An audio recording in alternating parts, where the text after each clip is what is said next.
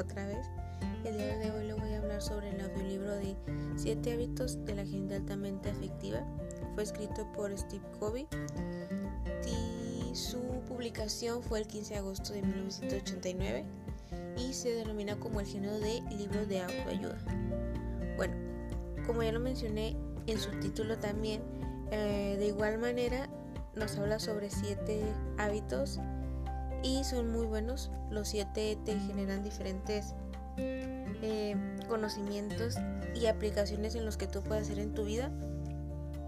El primero es ser proactivo y esta manera lo maneja dando un ejemplo en lo personal que esa persona haga las cosas y se sepa que las consecuencias de los que ellos hagan o lo que tú hagas va a repercutir en ti. Solamente en ti y no echarle la culpa a los demás. Por ejemplo, pasar el examen o hacer el examen para la universidad. Y si es que no quedas, no echarle la culpa que el examen venía muy difícil o algo así. O ay, es que el tiempo, nos da muy poquito tiempo, no, sino no quejarnos ni echarle la culpa a los demás, sino mirar el lado de el lado bueno, decir ok, no quede, pero bueno, el siguiente año hago otra vez el examen y listo, me prepararé mejor y no echarte la culpa a ti mismo así como tal, sino ver el lado bueno y ver esa forma de mejorar o hacer las cosas mejor o en este caso pasar el examen. El segundo hábito habla sobre empiece con un fin en mente. Algo que normalmente nosotros los humanos hacemos es que idealizamos cosas, nos imaginamos cosas a futuro y creo que cuando uno tiene visiones realmente ambiciosas, se podría decir, o que quiere cumplirlas, siempre tenemos en mente, ok, voy a hacer esto para lograr esto, voy a hacer esto para poder lograr mi fin, que yo quiero hacer. En este caso, no sé, entrar a la universidad, hacer el examen de la universidad porque quiero poner una clínica veterinaria. O voy a salir de la universidad y quiero encontrar un buen trabajo que aprenda muchísimas cosas y con el tiempo empezar a ganar un poco más para poder poner la clínica veterinaria. A eso se refiere. Siempre tener e-, ese fin que tú tienes en tu mente, el futuro, idealizarlo para que así tú puedas estar diciendo de ti mismo que lo voy a hacer, lo voy a hacer porque quiero esto, quiero cumplir esto y con ese ideal que tú tienes lo puedes cumplir. Eso es lo que nos trata de explicar en, en el segundo ámbito. Y el tercero me parece muy muy bueno, que es el establecer siempre lo primordial. El que siempre pongas en prioridad las cosas importantes, lo que realmente es para ahorita y no pongas las cosas que realmente no son tan importantes para después. Este, por ejemplo, ahorita el estudiar o hacer los trabajos, hacer un proyecto de la escuela decir, ok, tengo hasta el domingo para hacerlo. Y no, pues lo hago hasta hasta un día antes, sino que si tienes el tiempo ese día, pues lo haces y ya después ya tendrás tiempo para tus otras cosas. No decir, ay, ok, me quiero ir a pintar el pelo, me quiero ir a poner uñas y el domingo hago la tarea o hago el proyecto. Sino siempre darle la prioridad a esas cosas importantes que vas a ganar o vas a aprender o te van a generar algo mejor.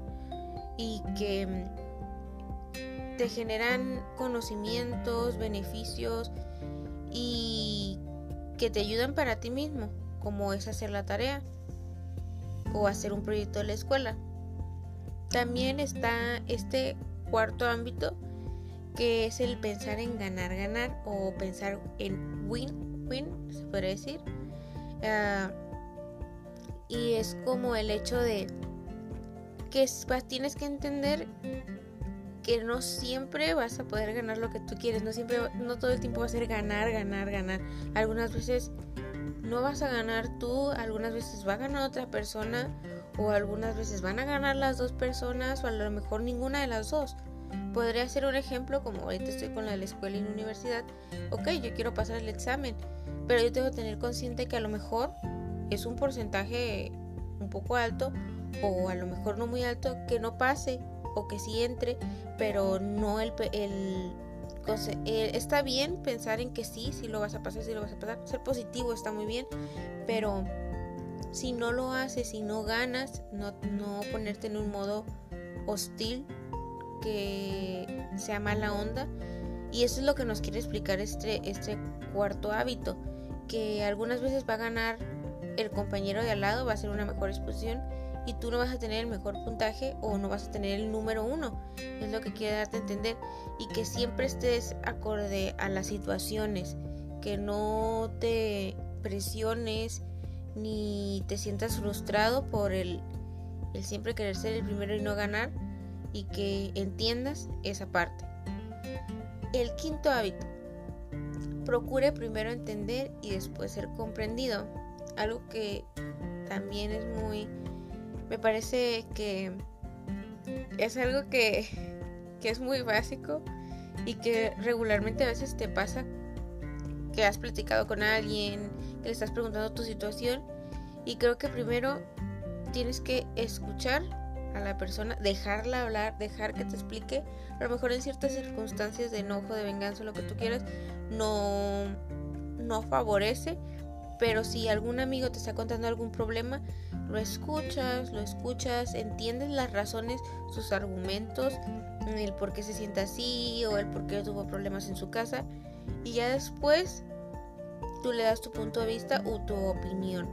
En este caso, el que tú estés hablando con alguna pareja y esa pareja te quiera dar a entender algo y lo dejes hablar, o sea, no, no ni siquiera lo dejes de terminar de hablar y ya estás renegando o ya le estás diciendo es que tú, es que esto no, sino escuchar o sea, primero comprender y después tú hablar y dar tu punto de vista, ser comprendido o al revés, tú hablar y después que tu compañero, tu amigo, amiga o tu novio o tus padres den su punto de vista, pero ya después de que tú hayas argumentado, hayas dado tus razones y ya de se dé una plática amena y con ese entendimiento que se tiene que dar, comprender. Y pues esto es lo que trata de decir este quinto hábito, que, que me parece como muy fundamental en este hábito de las relaciones interpersonales. Y el sexto hábito de la sinergia. Este me parece muy bueno. Todos me parecen muy buenos, ya sé que lo voy a decir. Pero el trabajo en la escuela, lo relacioné mucho con la escuela. ¿Cómo es que alguna persona no tiene las mismas características que tú tienes o tiene actitudes diferentes a las que tú tienes? y dices, ay, no, esa persona, yo no puedo trabajar con esa persona. O, ay, ¿por qué me tocó en ese mismo equipo? Y te habla aquí sobre el hecho de complementarse. El que no pienses, ay, es que, ay, no, no actúa como yo o no tiene pensamientos igual que yo. Lo relacioné mucho con la escuela al momento de que tú tienes compañeros que a veces realmente ah, no te caen muy bien. En, en, mi caso, hay, ciertas personas que dices, sabes que tu actitud la tiene así así. Tiene hábitos buenos, buenas actitudes dentro de la escuela, más no importa lo, personal, pero lo de el, el esfuerzo de la escuela, cómo se desarrolla eso, cómo tú puedes complementar una parte de la otra persona. A lo mejor esa persona es buena para la ortografía, y tú eres buena para dar las ideas o, dar los temas o tú eres bueno para el exponer y eres bueno para la, para la decoración de lo que es las diapositivas en PowerPoint o todo eso. O sea, que no te guíes solamente porque las personas no son igual a ti, no tienen los mismos gustos o no tienen las mismas actitudes, que eso no signifique que no puedas trabajar en conjunto y que ustedes dos o las dos personas no se junten, se... ¿Cómo se podría decir?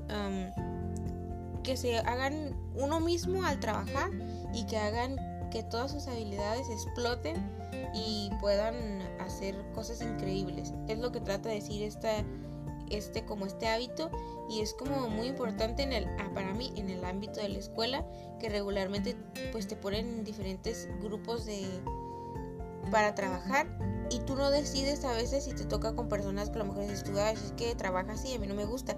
Pero a veces esas personas tienen cosas que a ti a lo mejor te fallan o a lo mejor a ti como que dices tú, pero, ay, pero yo no las tengo. Entonces eso realmente sí lo incluyo mucho en lo de la escuela y me ha pasado. Entonces creo que ese sexto hábito, todos los demás están muy buenos y sí se tienen que agregar a la vida, pero ese sí debería de agregarlo, definitivamente. Y el séptimo ámbito, que es el último, que es afilen la sierra. ¿A qué se refiere con eso? Bueno, este va acorde con todos los anteriores. Afilar la sierra, Steve Covey nos hace ver cómo tú eres la sierra. Y cada cierto tiempo tú tienes que sentarte, relajarte, respirar, esperarte, afilar. Afilar la sierra es el darte tu tiempo en no siempre estar cortando el árbol, cortar el árbol, sino darte tu tiempo para que tú afiles la sierra, afiles tus, tus nuevos sentidos, tu, que afiles tus energías, se podría decir, renuevas tus energías, tus pensamientos, porque algunas personas con tanto trabajo, con tantas cosas en la mente, no trabajan como ellos realmente trabajan, porque el cansancio, eh, las ideas se le van por tanto, tantas cosas que tienen en mente, tanta cansancio, tanto ideas que podría resultar malo al momento de no darte ese descanso, ese tiempo.